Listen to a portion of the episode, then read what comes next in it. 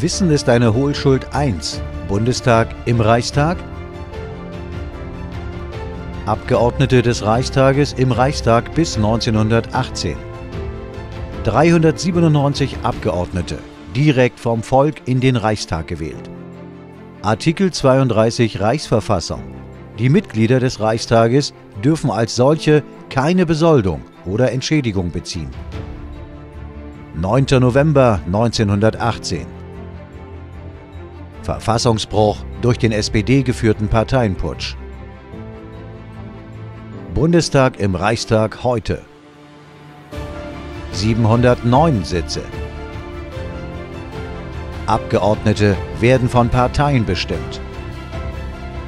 Kosten im Jahr 2019 973,7 Millionen Euro.